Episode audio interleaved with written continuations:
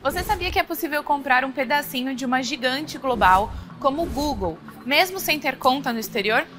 Confira agora como fazer isso. Dá para fazer essa operação por meio dos BDRs. Com eles, o seu dinheiro pode render de três formas diferentes.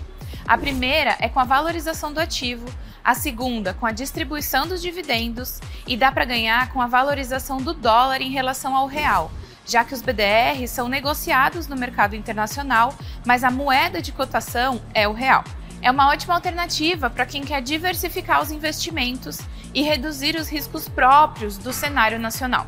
Para negociar, é só abrir uma conta numa corretora e procurar pelo código do BDR que você quiser. Para ver as opções de empresas que temos por aqui, acesse o site da B3, b3.com.br.